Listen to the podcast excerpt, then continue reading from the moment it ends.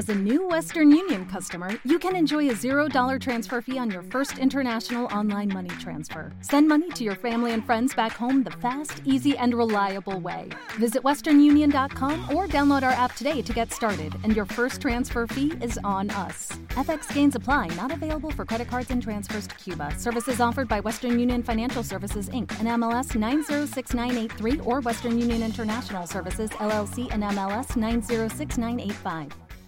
Y llegamos con ella a la obra protagonista de, del programa de hoy en fila 1, la cuarta sinfonía de Brahms, de la que ahora mismo, en un instante nada más, Berta Herrero nos va a dar una ficha estupenda en las cuatro columnas. No te vayas.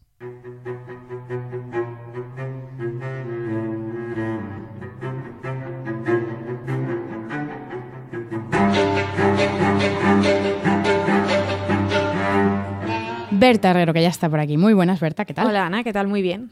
Pues cuéntanos, ¿cómo fue el estreno de la cuarta sinfonía de Brahms? Pues mira, hoy vamos a conocer el lugar donde se estrenó esta sinfonía, que fue en el Teatro de Meiningen, una ciudad alemana, el 25 de octubre de 1885, dirigida por el propio Brahms y con una excelente acogida.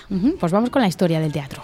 En 1831 se inauguró el Teatro Meiningen. La orquesta de Meiningen era la orquesta de la corte, una orquesta excelente y de gran éxito en la época, que hizo la primera representación del Anillo del Nibelungo en Bayreuth en 1876 y a lo que Wagner recurrió en muchas más ocasiones. En 1880 el famoso pianista y director de orquesta Hans von Bülow fue director de la orquesta de la corte de Meiningen.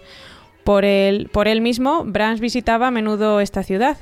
El sucesor de Bülow fue Richard Strauss y más tarde Fritz Steinbach, manteniendo el alto nivel artístico de la orquesta. Un sitio top, top, por lo que ver. Totalmente. En 1908 se produjo un grave incendio que destruyó casi por completo el edificio y tardaron un año en reconstruirlo, reemplazándolo por un edificio neoclásico.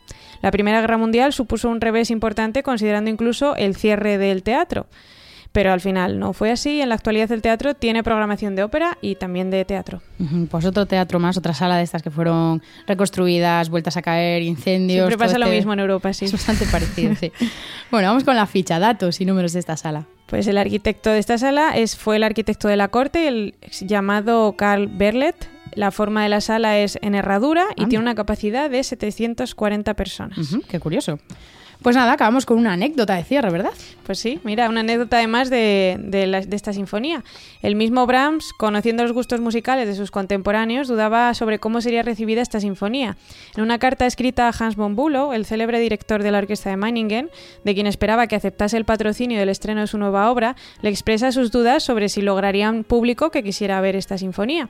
Aunque las personas cercanas a Brahms, que tenían acceso a su música antes de ser estrenada, juzgaban esta obra con ciertas reservas. Un después de oír su primer movimiento, dijo: Tuve todo el tiempo la sensación de recibir una paliza.